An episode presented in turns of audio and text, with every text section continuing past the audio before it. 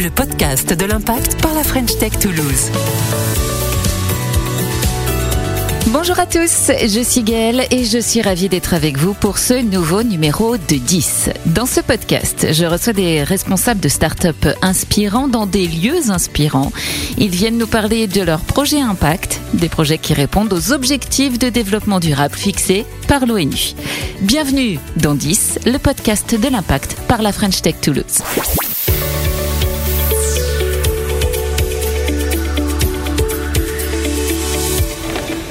Aujourd'hui, euh, ce sont euh, non pas une, mais deux startups innovantes que je vous propose de découvrir. Wilby euh, et Domi, elles sont toutes deux actrices de l'ODD4 de l'ONU. Je vous emmène pour commencer à quelques pas du Muséum d'histoire naturelle de Toulouse. Et je suis plus précisément au village Baïséa, juste à côté des locaux de la French Tech Toulouse. J'ai rendez-vous avec euh, Corentin euh, Bouffard, le cofondateur de Willby. Bonjour Corentin. Bonjour. Je m'installe à côté de vous. Oh, c'est joli ici, on est sous une verrière. Et c'est l'espace commun, c'est ça? Absolument, on peut venir là pour se poser, pour un peu travailler si on veut. Euh, c'est l'espace détente le midi aussi. Et donc vous, votre start-up est située dans ces locaux Absolument, ça fait deux ans qu'on est là. Racontez-nous un petit peu votre parcours et ce qu'est Willby, votre start-up. Ok, alors moi je suis issu d'une école de commerce TSM. Euh, ensuite, euh, j'ai fait quelques années dans le conseil et puis j'ai rencontré Charlotte Tandou, qui est mon associée aujourd'hui, et qui avait une idée. Ben, l'idée de Willby, c'était de créer une appli de découverte des métiers pour aider euh, le maximum de personnes et notamment les jeunes dans leur orientation professionnelle. Et c'était quand exactement ça? C'était en juin 2019. Et donc, euh, quatre ans plus tard. ça fait mal quand on dit quatre ans, ouais. quatre ans plus tard, euh, l'appli est là. Vous pouvez me la montrer un petit peu, qu'on regarde à quoi ça ressemble? Oui, absolument. Hop. Ah, déjà, au niveau du logo, ça ressemble un peu à ChatGPT. Ah, ben c'est eux qui nous ont copié alors. non, je sais pas. Euh, parfois, on nous dit aussi un peu Airbnb. Euh, ah c'est vrai, c'est vrai. Euh, donc c'est une appli qui reprend en fait euh, les codes et les usages et les fonctionnalités des applis que les jeunes utilisent tous les jours, en fait, notamment les réseaux sociaux. On, a une page d'accueil un peu à la Netflix où on nous présente un métier qui est à, la une, les stories du jour, des suggestions qui nous sont faites par rapport à ce qu'on a pu précédemment consommer, des collections par thématique, le fameux swipe des métiers, ça c'est une fonctionnalité bien connue inspirée de Tinder. Où, ici ce sont des métiers, des teasers de 30 secondes qui viennent à nous de manière aléatoire et on n'a plus qu'à swiper à droite ou à gauche pour dire si éventuellement le, métier peut nous intéresser. Et l'idée du swipe, c'est d'arriver à confronter les utilisateurs à des choses qu'ils n'ont pas l'habitude de voir ou dont ils soupçonnent même pas l'existence. C'est de sortir du vétérinaire, avocat, médecin qu'on connaît déjà et d'ouvrir le champ des possibles. L'idée, c'est de susciter l'intérêt, la curiosité chez l'utilisateur et lorsque j'ai un métier qui peut éventuellement m'intéresser, je clique dessus. Voilà, là, je suis sur le profil de développeur et j'ai la possibilité de m'abonner à son profil comme je le ferais sur Instagram, hein, c'est la même mécanique.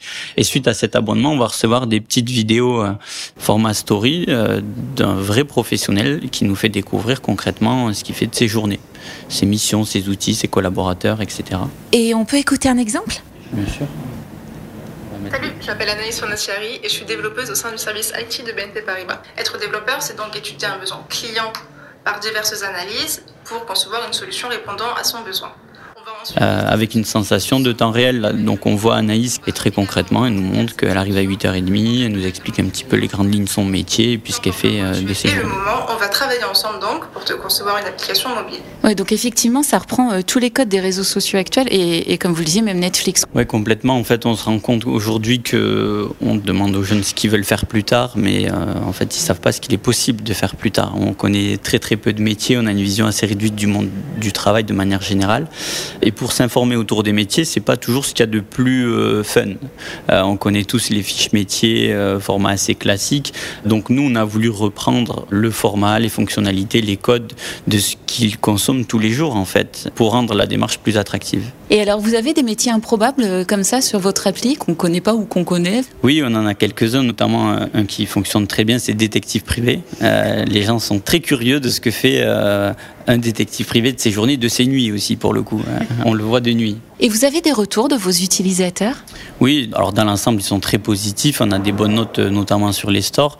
Le retour numéro un, on va dire entre guillemets négatif, c'est le contenu, c'est-à-dire qu'il n'y a pas encore tous les métiers sur l'appli. Sur Willby, c'est encore récent. L'appli a que deux ans, et donc euh, ça c'est long, c'est chronophage pour créer tout ce contenu.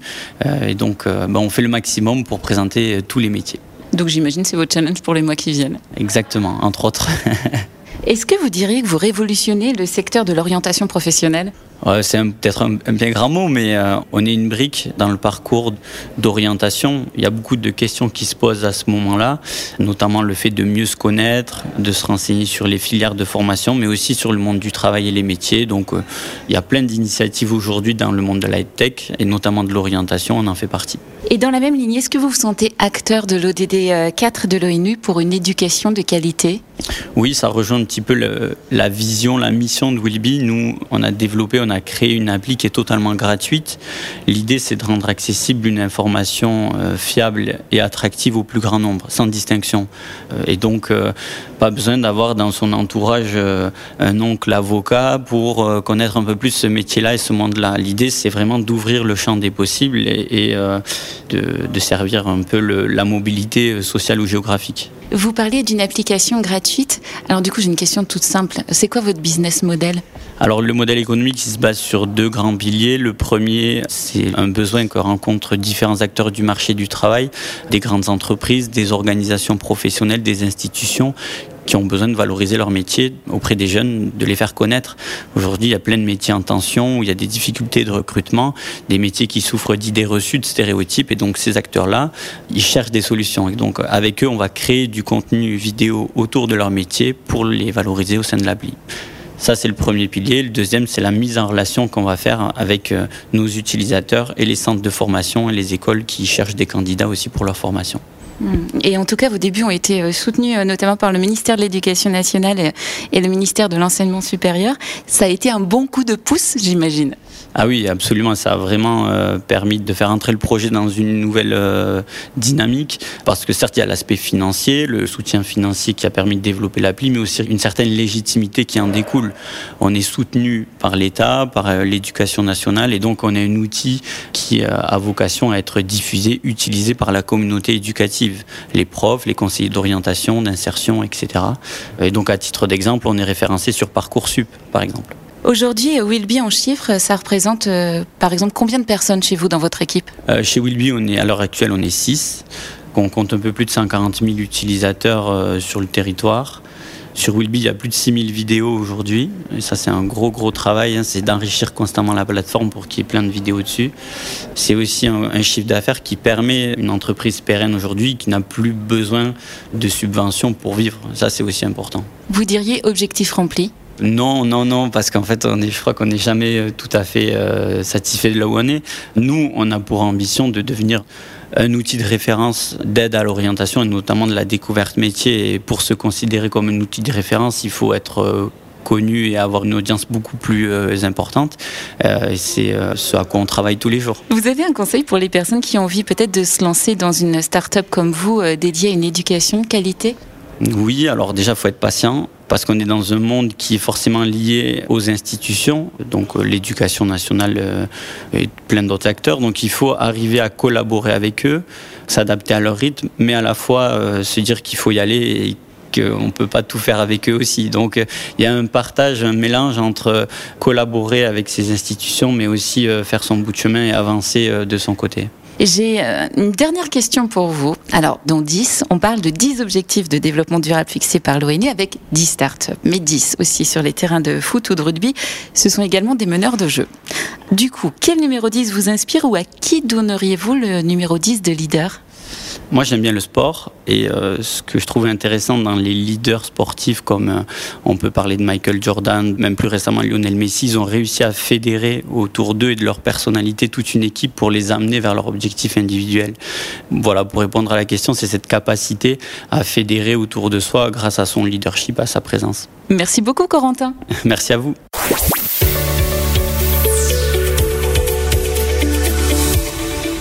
D'une start-up à une autre, il n'y a qu'un pas. J'ai euh, quitté l'hypercentre toulousain, direction l'est de la ville rose pour aller à la rencontre de la start-up Demi. J'ai rendez-vous avec sa fondatrice, Marianne Cam. Bonjour Marianne. Bonjour. Bienvenue. Merci. Dans notre, euh, notre, petit bureau. Donc un vaste open space, c'est ça? Exactement, qu'on partage du coup à trois, euh, trois startups, on s'est connus dans le même incubateur. Et, euh, et voilà. Bah, je vais me mettre à côté de vous si ça vous ennuie pas. Alors Marianne, nous voilà dans votre petit bureau juste à côté de l'open space que vous nous avez présenté tout à l'heure. Pour commencer, peut-être racontez-nous ce qu'est Domi exactement. Alors Domi, c'est la première plateforme spécialisée en santé mentale des moins de 30 ans. On accompagne les familles et les jeunes adultes dans le choix du psychologue adapté à leurs besoins. Pourquoi vous êtes lancé là-dedans? Euh, Moi, je suis psychologue de formation. En fait, j'étais face à des parents qui étaient mais en détresse extrême parce qu'ils avaient eu des suivis durant des années avec un psychologue qui n'était pas du tout adapté. Des mots euh, comme quoi, enfin, la maman était persuadée que si leur enfant allait mal, euh, c'était de leur faute à elle.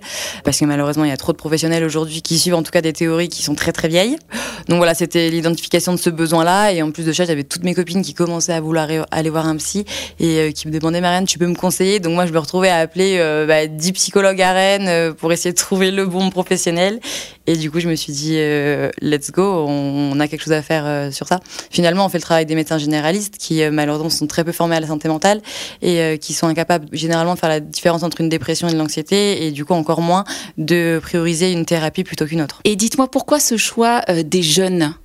Tout simplement parce qu'en fait, on le sait pas, mais il y a 75% des troubles qui apparaissent avant l'âge de 25 ans, ce qui fait que nous, on voulait avoir un réel impact sur euh, le dépistage précoce des troubles psychiques. Donc faire en sorte qu'on puisse vraiment détabouiser le sujet et euh, faire comprendre aux gens qu'il est important de mettre en place du soin dès qu'on identifie les premiers symptômes, parce qu'aujourd'hui, on attend 8 ans avant de prendre un rendez-vous avec un professionnel, et ce qui fait en fait que ça amène euh, bah, des troubles beaucoup plus sévères, à de la médication généralement, et c'est pourquoi l'OMS prévoit que bah, la dépression sera la première cause d'invalidité dans le monde en 2030. Et alors, qu'est-ce qui fait euh, la différence entre vous et d'autres, euh, peut-être, euh, plateformes spécialisées dans ce secteur?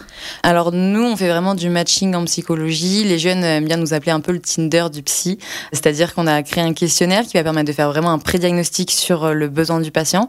Et en fonction de ce prédiagnostic, nous, on est capable de faire matcher avec le psychologue qui est compatible à plus de 75% aux besoins de la personne. Quand on arrive sur la plateforme, on a It's a Match, etc. Donc euh, c'est un peu l'image de marque qu'on a voulu donner pour détabouiser le sujet. Sous quelles conditions cette plateforme est-elle accessible pour les utilisateurs? Alors le matching est complètement gratuit pour les jeunes. Aujourd'hui, du coup, ils ont que la possibilité en fait de payer euh, les frais d'honoraires de consultation. Et nous, sur ces frais-là, par contre, on se rémunère un petit peu pour le fonctionnement du coup de la plateforme.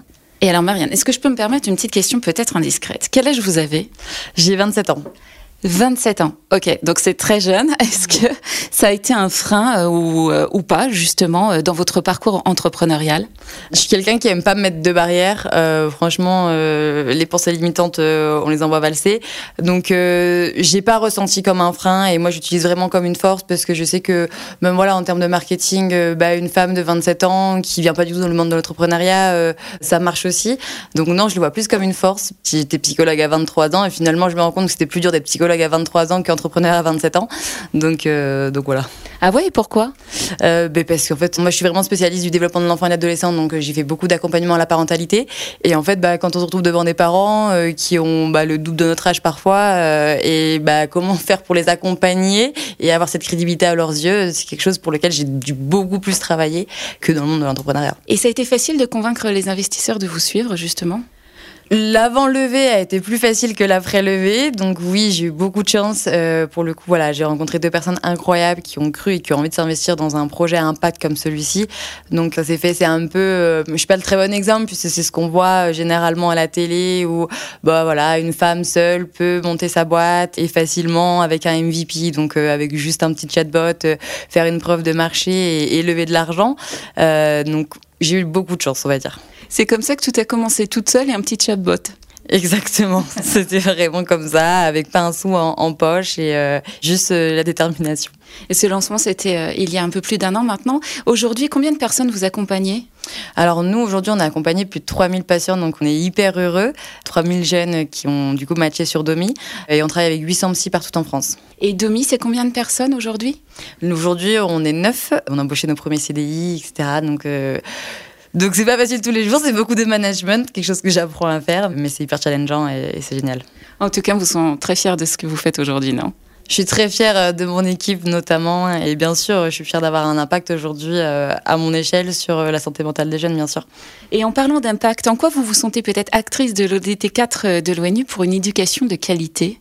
Tout simplement parce que, en fait, en prenant soin d'eux, les jeunes, euh, ça va favoriser forcément une meilleure éducation, moins d'échecs scolaires, etc. Je milite pour qu'on ait de la psychologie à l'école, parce que pour moi, c'est nécessaire. Et donc, voilà, primordial de faire comprendre aux jeunes que bah, finalement, on est 30 dans une classe, on est 30 personnes qui sont différentes, on est 30 à devoir apprendre à comment interagir avec les autres et euh, faire en sorte qu'ensemble, on puisse monter bah, au plus haut et, et se soutenir pour lutter contre cet échec scolaire qui est hyper important aujourd'hui. Une belle ambition effectivement. C'est quoi euh, vos challenges pour les prochains mois? Aujourd'hui, on travaille sur une seconde levée de fonds euh, en non cette fois-ci. Euh, donc c'est un peu ma priorité du moment et on travaille également sur des gros partenariats avec la région, etc. pour faire changer les choses au maximum. En tout cas, vous avez remporté récemment deux prix, dont le prix de l'innovation remis par la French Tech Toulouse. J'imagine que ça fait plaisir. oui, ça fait plaisir. Je suis pas quelqu'un de très sensible, néanmoins, euh, c'est des petites choses comme ça qui font chaud au cœur, on va dire. Euh, je suis quelqu'un qui travaille énormément et peut-être beaucoup trop, et donc en fait avoir, euh, enfin, valorisé comme ça par les pairs, ouais, ça fait plaisir. Et en quoi l'action de la French Tech Toulouse vous aide peut-être dans votre quotidien de start-up? Pour moi, la French Tech Toulouse est vraiment l'incarnation de l'innovation en France et à Toulouse. Ils nous accompagnent vraiment de A à Z euh, en proposant de l'incubation, des financements, etc. Et notamment pour euh, des personnes qui sont pas ou très peu représentées euh, dans l'entrepreneuriat. Donc c'est vraiment ce package assez complet qui fait que, enfin voilà, on nous accompagne tous. Moi, je connais énormément de startups et on est tous à la French Tech, quoi. Avant de se quitter, Marianne, dans 10, on parle de 10 objectifs, vous l'aurez compris, de développement durable fixés par l'ONU avec 10 startups, 10 sur les terrains de foot ou en rugby. Ce sont également euh, les meneurs de jeu. Alors j'ai une question toute simple. Quel numéro 10 vous inspire ou à qui donneriez-vous le numéro 10 de leader? Alors moi je suis pas très sport, mais euh, j'ai beaucoup de femmes. C'est principalement des femmes qui m'inspirent au quotidien. Et, euh, aujourd'hui c'est vrai que je suis un peu une fixette sur euh, sur Whitney Wolf, qui est la créatrice de Bumble, une appli de rencontre dédiée à, la femme. Et de par son parcours personnel et professionnel, pour moi elle incarne vraiment le statut de leader par sa réussite et ce qu'elle a construit et ce qu'elle fait pour l'égalité homme-femme. Eh bien, bel exemple à suivre. Le vôtre également, Marianne. Merci beaucoup pour ce moment d'échange et pour votre vision positive du monde qui permet de lutter concrètement pour une éducation de qualité. Merci à vous. C'est la fin de cet épisode de 10, le podcast de l'impact par la French Tech Toulouse. Merci à tous de nous avoir suivis. Sachez que vous pouvez retrouver l'intégralité de nos épisodes sur toutes les plateformes de podcast. Et rendez-vous le 10 du mois prochain. Bonne journée à tous et à bientôt. 10, le podcast de l'impact par la French Tech Toulouse.